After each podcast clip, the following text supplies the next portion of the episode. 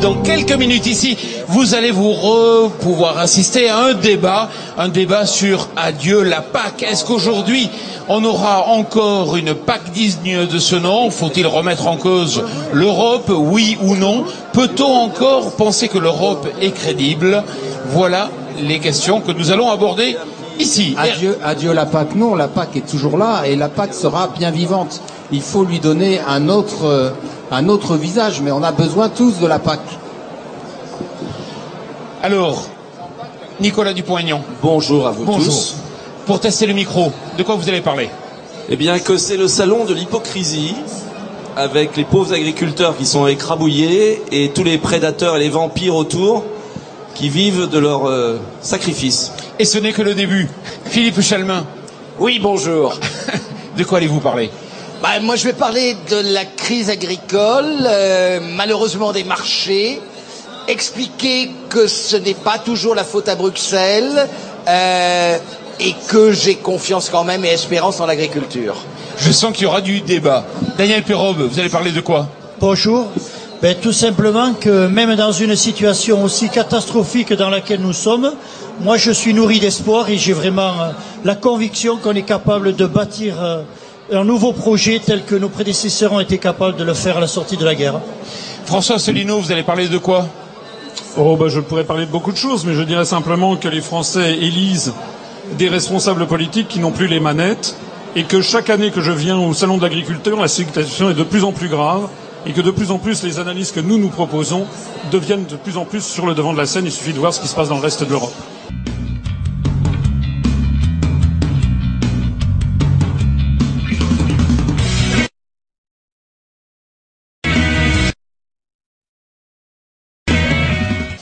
Mesdames, Messieurs, bonjour. Très heureux de vous retrouver ici, au cœur de Paris, dans le cadre du Salon de l'Agriculture à la porte de Versailles, pour notre émission Politique à la ferme. Alors j'ai le plaisir d'accueillir Nicolas Dupont-Aignan, bonjour. Bonjour à vous tous. Voilà. Philippe Chalmin, bonjour. Bonjour. François Cellino, bonjour. Bonjour. On aura l'occasion de dire ce que vous représentez. Daniel Perrobe, bonjour. Bonjour. Alors, Nicolas Dupont-Aignan, vous représentez le, vous êtes président de Debout la France. Aujourd'hui, vous avez constaté quoi dans ce salon? Oh, ce que je constate chaque année, mais de pire en pire, c'est-à-dire euh, des agriculteurs qui sont enfermés dans un système où le prix de vente de leurs produits ne leur permet plus de vivre, mais même pas de payer leurs coûts de production. Et pour une raison très simple, c'est qu'avant il y avait une régulation, une organisation de la production. On a appelé ça la politique agricole commune. Il y avait un prix garanti, il y avait des organisations de marché, il y avait des quotas. C'était pas euh, soviétique, c'était pas le libéralisme absolu, c'était un bon mélange. Ça a marché pendant 50 ans. Et puis on a des hommes politiques, Michel Barnier, Bruno Le Maire, Stéphane Le Foll, des présidents de la République qui se sont couchés à Bruxelles, qui ont laissé détruire quelque chose qui marchait. Et on aboutit aujourd'hui à la ruine de nos agriculteurs c'est une honte ce qui se passe. Euh, et qu'on ne nous raconte pas que c'est le libre marché, parce que le Canada, au Canada, c'est un pays de liberté, et ils ont une organisation de marché qui protège leurs agriculteurs. Quand le prix baisse trop, c'est corrigé. Euh, en Suisse, il y a une protection. Donc ce que je veux dire aux agriculteurs, c'est qu'on peut très bien avoir une belle agriculture, il y a des talents extraordinaires en France, mais il faut un minimum organiser les choses, et c'est ce qu'on propose à Debout la France. Nous sommes les seuls à le proposer ainsi. François Asselineau, vous représentez donc euh, l'Union populaire républicaine. Pas plus long, mais juste qu'est-ce que vous avez constaté, vous, dans les allées allant à la rencontre des agriculteurs? Eh Écoutez, moi ce que je trouve, c'est que je regrette que le stand du ministère de l'Agriculture ait été démoli, mais je le comprends, parce que les gens sont, les agriculteurs, sont exaspérés, sont au bout du rouleau. On estime qu'il y a peut-être 40 à 60 000 exploitations qui vont disparaître à court terme. Moi, ce que je regrette, c'est qu'ils ne s'en soient pas pris au stand de la Commission européenne. N'est-ce pas? C'est-à-dire que, encore une fois, ils ne s'adressent pas au bon niveau, le bon niveau de responsabilité. Ce que nous nous disons, c'est que ça sert à rien de dire on va vouloir une autre Europe, on va améliorer les choses. Le problème, c'est que M. Dupont-Aignan citait une, une, histoire qui n'existe plus, c'était l'Europe des six. Maintenant, c'est l'Europe des 28. La France ne pèse plus grand-chose à Bruxelles. Nous ne sommes plus maîtres de nos décisions. Il faut donc que les Français reprennent leur pouvoir à l'intérieur de la France et sortent de l'Union européenne, de l'euro et de l'euro. Daniel Perrobe, vous êtes à chaque, chaque fois vous venez avec vos fidèles. Je Dan- suis pas le seul. Daniel Perrob, vous êtes agriculteur, président de la GPM, donc des producteurs de maïs. Vous êtes agriculteur, qu'est-ce que vous constatez? Moi, ce que je constate, c'est que l'Europe s'est agrandie. Elle a été construit- construite. Il y avait quelques pays. Maintenant, on est à 28 pays, voire plus. Qu'est-ce qui se passe les, leçons d'hier ou les solutions d'hier ne, sont pas celles d'aujourd'hui.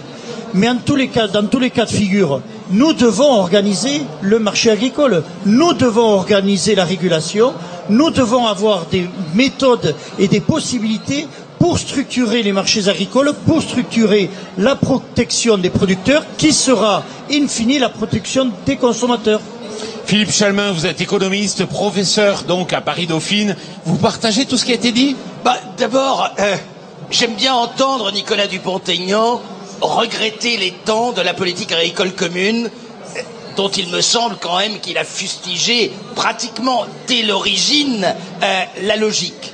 Là où il a totalement raison, et vous avez totalement raison, c'est de dire que oui, ça a changé. Nous avons eu pendant longtemps un système dans lequel l'agriculture a été largement protégée.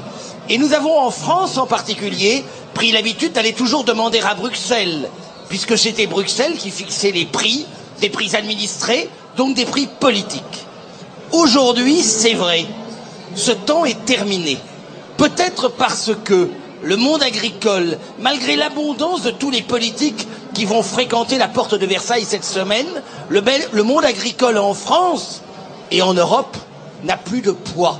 Donc n'est plus capable, comme il l'est aux États-Unis, comme il l'est au Canada, d'imposer des systèmes de contrôle et d'imposer des systèmes de régulation. Malheureusement, aujourd'hui, nous vivons avec une politique agricole commune qui, dans ses principes de base, qui était l'organisation des marchés, elle est morte.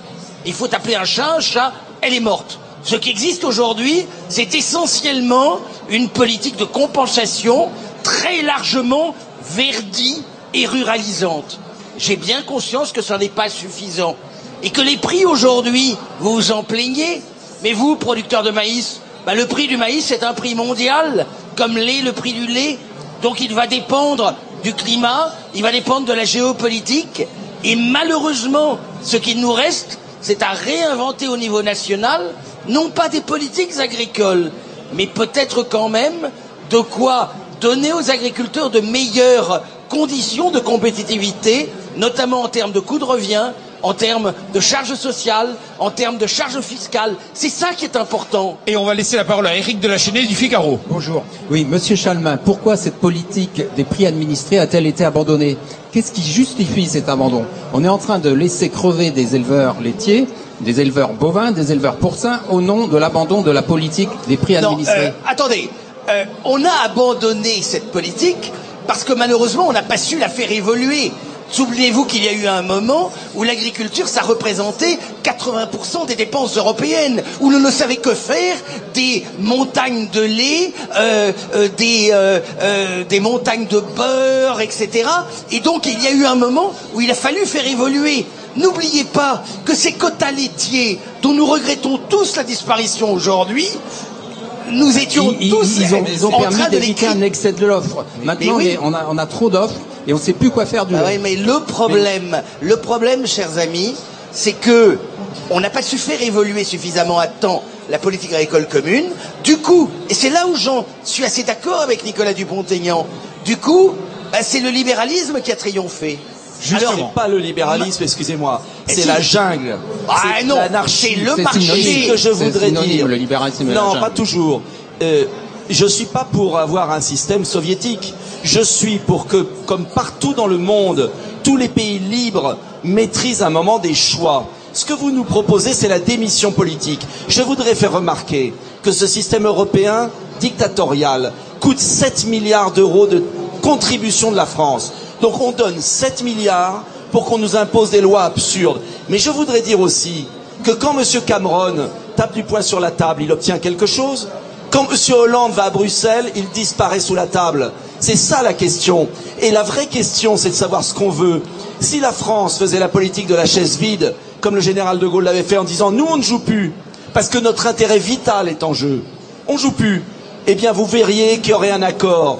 Il est tout à fait possible de rétablir des prix garantis. Il est tout Non, à fait possible non, de non, vous ne rétablir pouvez des pas quotas. dire cela. Et Non, vous pourquoi êtes le en train- Canada le fait vous êtes en train de Et dire à tout le pourquoi monde, tout le demain, on va raser gratis. on peut Ça n'est pas politiquement on peut correct. le faire. On va donner la parole à François faire. Asselineau. Ce qui est fascinant dans ce genre de débat, c'est que les gens refusent d'aller au fond des choses. Le fond des choses, c'est que la France n'est plus qu'un État sur 28 et que nous avons fait un périmètre avec des États qui ont des intérêts nationaux totalement divergents. Quand vous dites on n'a pas su, ça n'est pas tombé du ciel, c'est qu'il y a eu des marathons à Bruxelles et on n'est pas parvenu à un accord. Vous portez par exemple comme moi actuellement un badge en disant je consomme français pour sauver l'agriculture française. Mais ça, c'est interdit par Bruxelles. Les ministres de l'agriculture ne, ne sont pas tombés d'accord. La France le demande. Les ministres ne, pas, ne sont pas Il tombés suffit d'accord. que la France Quant- le fasse. Quant à l'idée, Il suffit quant à- que la quant à France le l'idée- fasse. quant à l'idée de M. Dupont-Aignan, elle est fausse parce que M. Cameron n'a rien obtenu en définitive. Les traités n'ont pas été changés. C'est de la poudre aux yeux, de telle sorte que les, les petites concessions qui ont été présentées, n'importe qui demain pourra attaquer là, le Royaume-Uni devant la Cour de justice de l'Union européenne si les, si les Britanniques ne sortent pas de l'Union et le Royaume-Uni sera condamné. Donc il faut, il n'y a qu'une seule solution dans ce genre de situation. Il faut faire ce que demande d'ailleurs une grande partie maintenant des Britanniques, mais aussi des Tchèques, mais aussi d'un certain nombre d'autres peuples, sortir de, ce, de cette prison des peuples pour retrouver les marges de manœuvre d'avoir une politique nationale. On va demander l'avis à un agriculteur. Daniel Perrobe. Je, je reviens à mon message précédent. On n'a pas identifié les problèmes à leur juste valeur. Nous sommes une Europe à 28 pays avec 28 décisions, 28 réglementations différentes. Comment voulez-vous, moi, producteur du maïs, dans le sud, les Espagnols qui n'ont pas les mêmes règles de fonctionnement? Ça ne marche pas. Pour autant, pour autant, je reste persuadé que c'est par une réglementation et une politique agricole commune bien définie, bien calibrée, qu'on y parviendra. Pourquoi? Parce que moi, comme de nombreux producteurs, manger français, j'en suis convaincu. Néanmoins, n'oublions pas que nous exportons. On exporte du maïs, alimentation animale, dans des pays voisins pour de la midonnerie. On est premier exportateur du monde sur les filières maïs-semences. 65% du maïs-semence est exporté dans l'Union européenne. On ne peut pas d'un côté se protéger et dire Mais- nous on se protège et ne pas après vouloir attaquer les marchés partout sur le territoire. Monsieur Donc je crois, ayons la pertinence et la sagesse de mesurer la situation et d'adapter et de regarder chaque point, passer sur chaque point bien défini sur lesquels nous avons des différentes réglementations. Nous sommes à la moitié du Encore débat. une fois, il ne s'agit pas de transformer la France avec des murailles, il s'agit simplement de défendre nos concitoyens. Expliquez-moi pourquoi la plupart des pays, les États-Unis les premiers, défendent leur production nationale. Expliquez-moi pourquoi j'ai appris aujourd'hui par le syndicat de la viande bovine que la restauration collective importe 70% de ses produits de l'étranger. Il y a un moment, on ne peut pas être éternellement euh, les dindons de la farce. Si on ne change pas de comportement, si l'État ne met pas certaines règles, par exemple l'étiquetage des plats cuisinés, quand il y a eu le scandale de la viande bovine, on a demandé Viande de l'étiquetage de, la viande de cheval, de la- l'étiquetage des plats cuisinés. Des. Il suffisait de le faire en France. Et si le gouvernement avait été courageux, il le faisait. Et Bruxelles se serait incliné. Le vérité, c'est qu'on a des gens faibles qui nous gouvernent. Et l'Europe, elle est ce qu'on en fait. Euh, Il n'y a pas une bonne Europe, une mauvaise Europe. Il y a l'Europe qu'on veut faire ou qu'on veut pas faire. Et on a cédé sur toute la ligne. Alors, reconstruisons une politique européenne agricole à peu de pays ou quittons le système. Mais avant de le quitter, renégocions. Et si c'est pas renégocié, on s'en ira. Mais je suis absolument convaincu qu'il y a une marge de réorganisation. Philippe Chalmin, je vous entends pas, c'est pas normal. Euh, non, parce que je ne peux que. Alors, je voudrais, je voudrais croire ce que dit Nic- Nicolas Dupont-Aignan. C'est la volonté politique. Non, vous n'êtes pas réaliste. Ah, alors vous n'êtes pas réaliste Et malheureusement... Pétain, Pétain était réaliste. Et De Gaulle n'était pas réaliste. Vous eh oui. vous qui est-ce qui a sauvé la France Ah, C'est De Gaulle et c'est ça pas c'est un peu facile ça. Eh ben, c'est la réalité. C'est un peu facile. Vous Eh oui, vous n'êtes pas réaliste en ce sens. En ce sens, j'en suis désolé que oui, la politique agricole commune a été centrale dans la construction de l'Europe dans les années 60. Je suis désolé de le dire et de faire un peu euh, d'être un éteignoir dans ce débat, de vous rappeler que malheureusement, l'agriculture n'est plus au centre des préoccupations ni des politiques ni même des citoyens. Alors on la Donc, euh, bazarde non, on ne la Mais bazarde pas. Ils mangent non, non, on ne la S'ils vont bazarde être pas. empoisonnés, vous ferez quoi On ne la bazarde pas. Enfin, la qualité mais alimentaire. au contraire, on se base sur autre chose. Se baser. Mais en France et pour la ferme France, on doit se battre sur le problème des coûts de production. On doit se battre aussi quand même pour rappeler à tous les citoyens qui sont là ce que c'est qu'un agriculteur. C'est un producteur de biens agricoles, mais c'est un producteur de services. C'est quelqu'un qui est essentiel dans l'équilibre de nos territoires. C'est quelqu'un qui nous permet de nous nourrir correctement. Et il faut le rappeler, ceci a un coût, il est légitime qu'on l'aide, mais c'est probablement pas par le canal du prix que vous y parviendrez. Éric de la Chenet. Oui, j'ai une autre question aussi. Est-ce qu'on doit garder une politique agricole totalement déconnectée de la réalité? Maintenant, avec des aides à l'hectare, ça n'a plus rien, ça n'a plus aucun sens de payer des, des agriculteurs en fonction de, de leur superficie. Pourquoi a-t-on abandonné les aides corrélées à la production? Bien sûr. Euh, Vous avez raison. J'en suis d'accord avec vous. L'idée, c'était d'aller beaucoup plus loin, c'est-à-dire c'était celle de ce qu'on avait appelé à un moment les CTE, les contrats, les, contrats territoriaux d'exploitation, dans lequel finalement il y avait une sorte de contrat entre l'agriculteur et la société pour prendre en compte l'ensemble de ce qu'il apporte. Alors effectivement, c'est lié au nombre d'hectares, c'est lié à un comportement environnemental, mais c'est lié aussi à bien d'autres choses. N'oubliez pas que chaque fois qu'une exploitation disparaît, c'est un peu pour vous aussi que sonne le glas. Et Mais, ça, c'est quelque chose Cher monsieur. Chat, juste un Alors, point. Sur la, je voudrais répondre. Sur la Suisse. La Suisse a- est passée par la même, euh, même système d'abandon des quotas. Et aujourd'hui, ils les ont rétablis.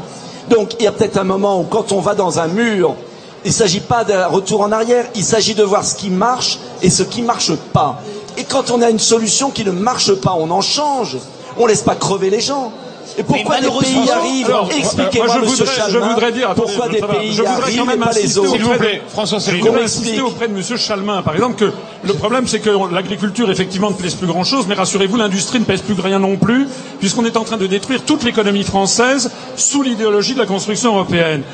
Monsieur le journaliste, Monsieur le journaliste disait tout à l'heure pourquoi du Figaro? Pourquoi, il disait d'ailleurs tiens ça serait bien que le Figaro m'accorde une interview de temps en temps.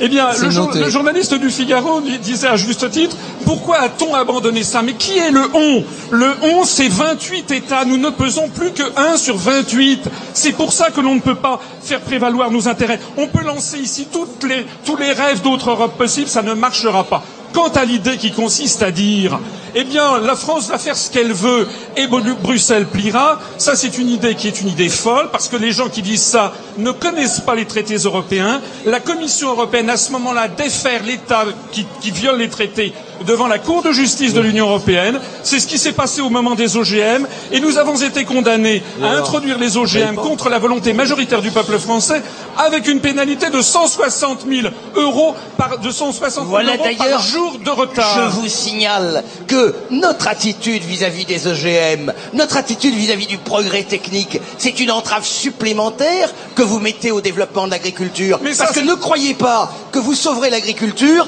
en imaginant le retour euh, à une agriculture traditionnelle En tout, modèle cas, ce, bio. en tout cas, ce qui est certain, c'est qu'au train où vont les choses, la- l'année prochaine, c'est pas un stand qui sera saccagé, c'est que les, les agriculteurs seront là avec des fourches et des fusils. Vous ne vous rendez pas compte, je pense, de l'état d'extraordinaire gravité de la situation en France. Messieurs, j'ai une mauvaise nouvelle.